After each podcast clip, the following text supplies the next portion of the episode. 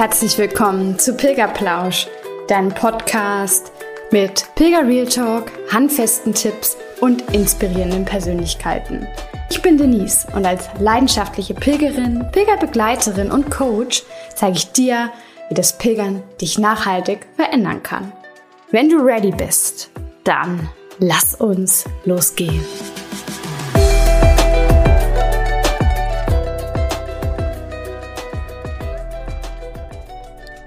Hey du, so schön, dass du hierher gefunden hast. Freu dich auf die erste Folge von Pilgerplausch, denn gleich zu Beginn lasse ich quasi die Hosen runter. Ich erzähle euch heute in der ersten Folge, warum ich überhaupt zur Pilgerin wurde. Denn Pilgern, ja, ist ja nicht so wirklich Mainstream. Diese Folge hm, wird sehr persönlich. Ich habe sie als erste Folge gewählt, weil ich von Beginn an dir zeigen möchte, dass Pilgerplausch ehrlich und authentisch ist. Das sind sowieso Werte, die für mich generell stehen und die ich vor allem auch durch das Pilgern immer mehr kennenlernen und auch in mein Leben integrieren durfte. Ich öffne dir heute mein Herz, meine Gedanken und ich wünsche dir viel Spaß damit. Wow, das ähm, ja, wird auf jeden Fall heute eine sehr persönliche Podcast-Folge. Warum ich Pilgerin wurde. Da muss ich echt einmal puh, tief durchatmen. Ähm, mittlerweile fällt es mir zum Glück gar nicht mehr so schwer, diese Geschichte zu erzählen, aber wenn ich dran denke, dann ja, kommen noch die einen oder anderen Emotionen zumindest kurz hoch, Gedanken, Bilder. Und da würde ich euch einfach gerne mal mitnehmen in das Jahr 2018, beziehungsweise vielleicht sogar noch ein Tickchen früher, ähm, vielleicht 2017. Ja, wer war die Denise von damals? Gute Frage. Also, was ich definitiv sagen kann, ist, dass die Denise von damals total unsicher war. Sie hatte überhaupt kein hohes Selbstbewusstsein und ähm, ja, hat sich deswegen auch die Meinung vom Außen immer, also hat sich immer sehr viel Gedanken um die Meinung vom Außen gemacht. Das war ihr super wichtig. Was könnten die anderen denn bitte von mir denken? Und oft war es dann auch so, dass ich mich entsprechend, also es kennt ihr bestimmt auch, man denkt drüber nach, ja, was könnte der von mir denken? Okay, der denkt das, deswegen mache ich das und das, dass der vielleicht nicht diese schlechten Dinge über mich denkt. Und genauso war mein, mein Leben eigentlich damals ausgerichtet, immer auf dieses Außen. Ähm, ich muss perfekt sein, ich, ich muss gut rüberkommen. Und oft habe ich mir deswegen auch die Meinung, die im Außen dann vertreten wurde, zu meiner eigenen gemacht. Das ist noch nicht mal bewusst, ne? Das hat alles im Unterbewusstsein stattgefunden. Ja, und äh, die Denise von damals war auch absolut unglücklich in ihrem damaligen Job. Hat überhaupt keinen Spaß gemacht.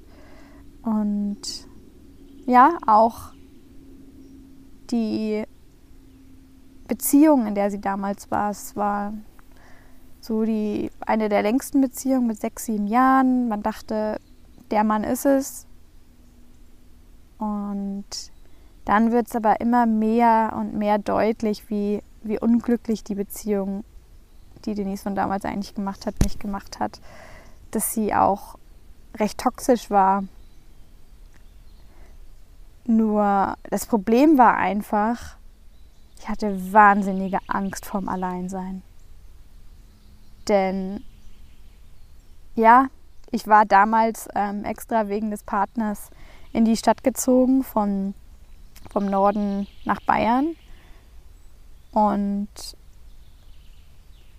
wusste auch gar nicht, wie ich das mit der Trennung hätte machen sollen in Bezug auf wo unterkommen, erstmal und und und. Also da war ein, ein ganzer Rattenschwanz noch mit dran. Ja, und dann waren da auch extrem hohe Existenzängste da. Dieses ganze Thema Geld und mich allein versorgen zu können, da hatte ich, ja, habe ich nicht dran geglaubt, dass das machbar ist. Und ja, da muss man, muss man auch so, so knallhart sagen. Dadurch sind natürlich super krasse Abhängigkeitsgefühle vom Partner und natürlich auch vom Job aufgekommen. Ne? Also diese, diese Möglichkeit, sich von beiden irgendwie zu trennen, die war wirklich weit, weit weg, obwohl es ja, in dem Fall die richtige Weg gewesen wäre. Und deswegen war ich auch überhaupt nicht in der Lage, damals irgendwelche klaren Entscheidungen zu treffen. Ja, weil ich am Ende selbst auch nicht wusste, wer bin ich denn überhaupt und was brauche ich und, und was sind meine Bedürfnisse, was ist mir wichtig. Ja, und so war es dann sogar am Ende auch so weit, dass ich manchmal, wenn alles ruhig geworden ist und kurz vorm Einschlafen, manchmal auch sogar Todesängste hochgekommen sind. Und ja, das war nicht leicht. Ich weiß, dass das Thema Tod sowieso bei uns in der Gesellschaft extrem vernachlässigt wird, totgeschwiegen wird im wahrsten Sinne des Wortes leider. Ähm, natürlich hat es da auch zu beigetragen. Aber am Ende kann ich jetzt so, ne, das Leben kann man ja rückblickend immer betrachten, ähm, sagen, dass es definitiv daran lag, dass ich nicht auf meinem Weg war, dass ich nicht nach meinem, ja, nach meinem Herzen irgendwie gehandelt habe. Ja, und dann habe ich natürlich auch gemerkt, so geht es nicht weiter. Weder in der Beziehung.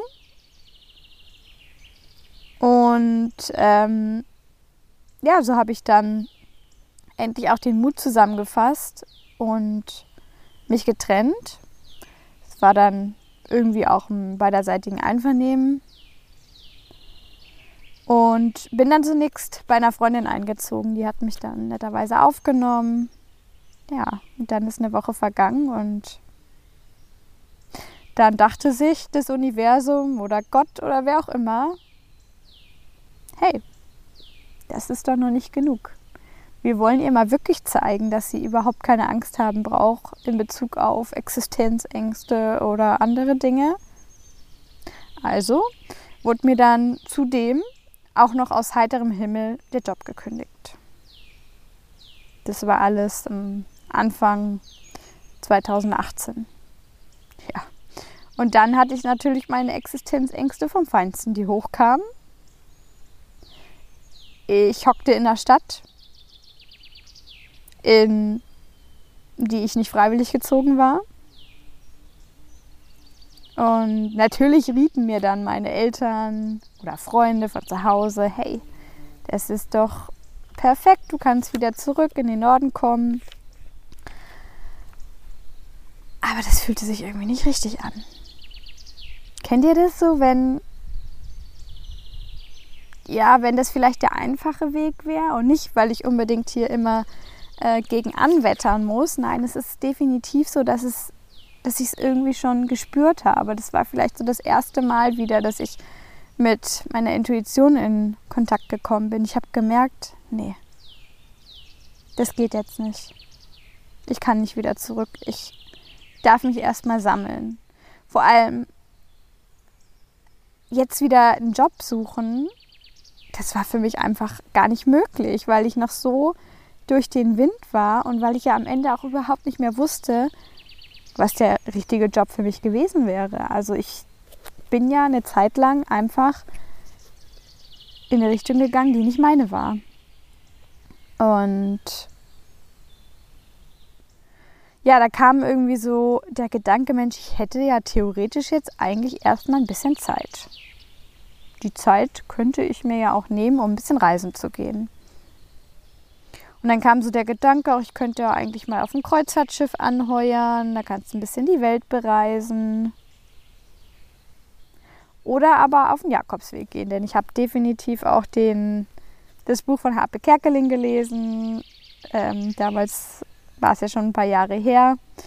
Und ja, dachte mir dann, aber Nee, also Kreuzfahrtschiff, So, wenn ich mehr drüber nachdenke, ist mir das viel zu eng, weil man sich dann mit einer anderen Person die Kajüte hätte teilen müssen. Und da dachte ich mir, nein, nein, nein. Du hattest ja schon in den letzten Jahren diese Enge in der Partnerschaft. Das, das hätte ich nicht mehr ausgehalten, auf keinen Fall. Ja, also beschloss ich dann pilgern zu gehen, um so einfach auch wieder zu mir zu finden und meine Bedürfnisse kennenzulernen. Ja, und am Ende natürlich auch noch darüber hinaus herauszufinden, welche Art von Job ich eigentlich zukünftig machen will. Ja, aber da war natürlich dann noch eine kleine Hürde zu überwinden. Das Arbeitsamt. ich weiß nicht, ob der eine oder andere von euch schon mal Erfahrung gemacht hat. Ähm ja. Mein Arzt lenkte sofort ein bei diesen ganzen Gegebenheiten, mich da krank zu schreiben. Aber er nannte eine Voraussetzung. Und zwar, dass ich da ganz offen mit dem Arbeitsamt drüber sprechen sollte. Und da hatte ich wirklich schon Respekt vor.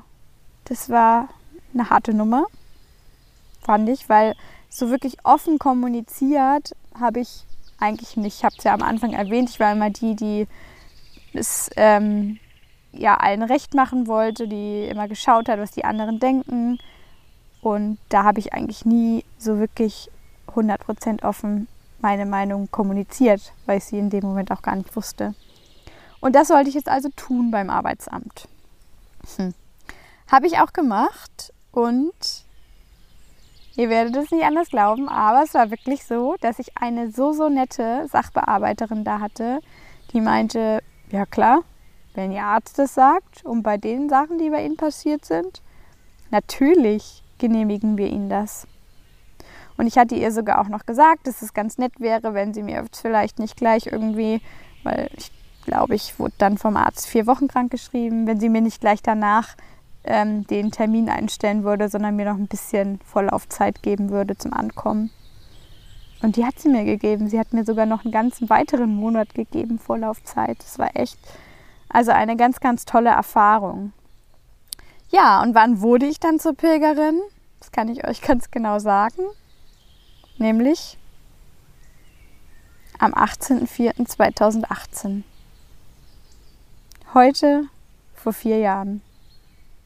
Da begann meine Reise zum Startpunkt meines Pilgerabenteuers. Und am Ende vor allem begann da die Reise zu mir selbst. Ja, und ich kann gar nicht sagen, dass sie jetzt in Santiago de Compostela aufhörte oder vielmehr in Finisterre, weil ich ja dann sogar noch ein Stückchen weitergegangen bin. Denn heute sehe ich mich eigentlich viel mehr als so eine Lebenspilgerin.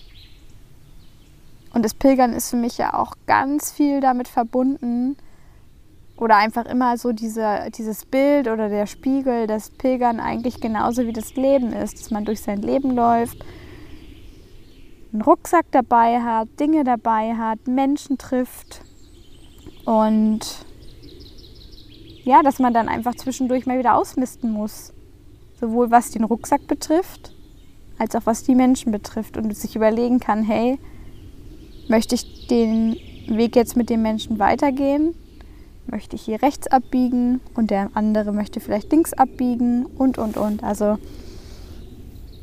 ja, deswegen nehme ich dich auch mit auf meine ganz, ganz persönliche Lebensreise oder Pilgerreise durchs Leben in den, in den Podcast. Ich wünsche mir wirklich sehr, dass diese Folge bei dir im Herzen ankommen konnte. Denn genau von dort kamen auf jeden Fall meine Worte heute. Generell versuche ich natürlich mit einem weit geöffneten Herzen sowieso durchs Leben zu gehen. Aber in diesem Podcast, meinem Pilgerplausch, stoße ich die Tür noch einen kleinen Spalt weiter auf. Denn auch das macht das Pilgern aus, dieser Deep Talk von Beginn an. Lass es dir gut gehen und vergiss nicht, geh für dich los, denn jeder Schritt zählt. Deine Denise.